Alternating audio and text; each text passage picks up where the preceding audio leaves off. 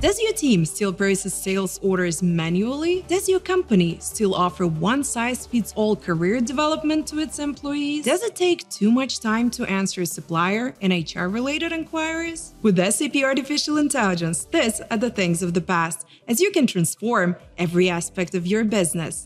At this year's SAP TechEd, the Artificial Intelligence track will help you learn how to benefit from ready to use AI in your core business processes for finance, HR, and supply chain. We'll show you how to configure AI in SAP applications such as SAP S4HANA, SAP SuccessFactors, and SAP Concur.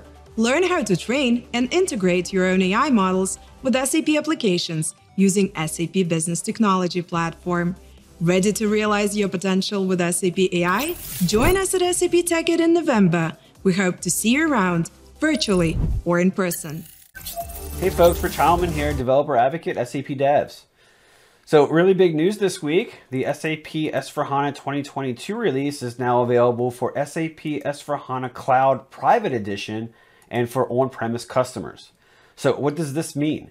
This means that we now have the modern, upgrade stable, and cloud ready ABAP cloud development model available in all major ABAP environments. Our friend Boris Gebhardt released a blog post this week which gives us all the details and attempts to answer some commonly asked questions as well. Boris also links to the newly released extensibility guide for S4HANA, which Thomas Schneider announced in a separate blog post.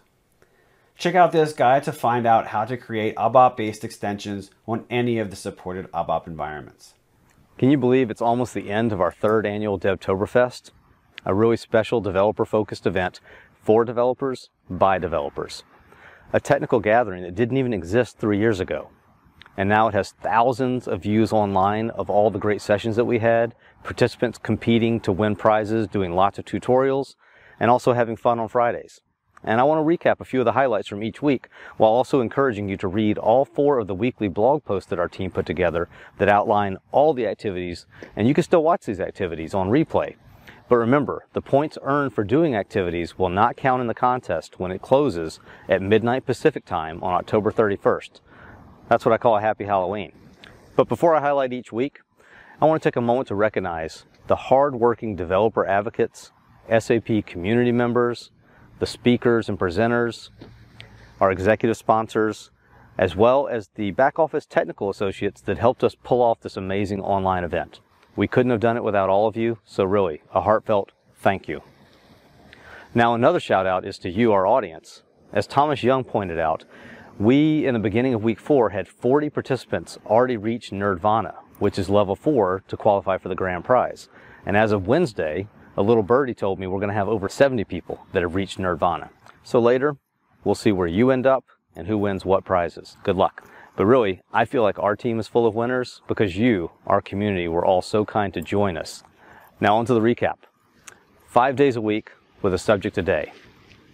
ABAP for Mondays, UI on Tuesdays, data and analytics on Wednesdays, low code, no code on Thursdays, and of course, cloud native on Fridays along with Fridays having a Fun Friday event. This was a new format for us this year. Let us know how you liked it. On week one, we had an ABAP session on RESTful ABAP programming model. Data and analytics featured machine learning. Low code, no code had five sessions this first week. And then on Friday, it was Pettoberfest, our first Fun Friday activity, where you got to post a picture of your pet on social media, and then you got a great community badge, my favorite badge of the entire Devtoberfest.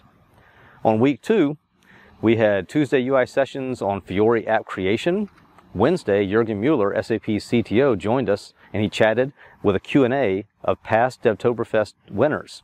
Another busy low-code, no-code Thursday that was followed up by Friday, having a cloud-native session on Kyma called Day 2 Operations Part 1. And then we had, a, of course, a fun trivia event on Friday that week. Week 3 started off with ABAP and Karl Kessler and DJ discussing the evolution of ABAP. UI5 had sessions focusing on clean SAP UI5 as well as testing of your UI5 app. Thursday, low code no code focused on process automation. And then cloud native went with part two of the day two operations with Gaurav, a great two part session that people really enjoyed. I had a session after that on the basics of containerization. Finally, on that fun Friday, we had a flying money game, as well as gaming night, with online participants watching and playing together. Week four, we had the beginner's guide to the ABAP RESTful application programming model. UI5 had two great sessions, one from Marco and another from Peter. And then we had some low code, no code sessions that showed us SAP WorkZone. Cloud Native had a session on apps that had Cloud Foundry as their runtime, as well as a cap on Kyma that Jamie Cawley presented. And our final Fun Friday was the team chatting about an oversight that they may have done in their past programming or overall experience in their career called How Did I Not See That? Such a great session, so much great content. What a great year. I can't thank you enough for Devtoberfest year three, and I want to see you next year. Goodbye. There are more documentation sets coming to the Open Documentation Initiative. This month, we saw the onboarding of the documentation for two of my favourite SAP technologies, SAP UI5 and SAP Fiori Elements. While the documentation for Open UI5 is already open source and has been for a number of years, it's great to see the advent of the documentation for SAP UI5 and SAP Fiori Elements being brought into this initiative. So, while browsing and learning from the great content, the documentation in the demo kit, you can now click on Edit in GitHub and enjoy the same experience that you have with other documentation sets in the initiative, in that you can collaborate with us to improve that documentation. Check out all the details in Oliver's blog post. I wanted to highlight a recent feature added to the latest released version of SAP's AppRouter. In case you're wondering, AppRouter in the form of a Node.js package as, at SAP slash AppRouter is a very widely used mechanism that provides a single entry point for cloud based applications that consist of multiple microservices.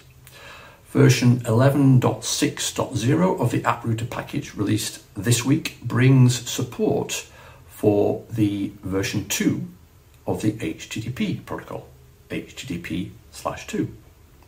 There's a new variable with which you can control and turn on this support, and when set, it allows the app router to start as an HTTP 2 server. Note to take advantage of this, you have to set up Cloud Foundry routes explicitly with the HTTP 2 destination protocol specification. HTTP 2 brings a number of advantages over the previous version of the protocol, including speedier content delivery through multiplexing and header compression and lots more. Read all about it in the package notes. Happy uprooting.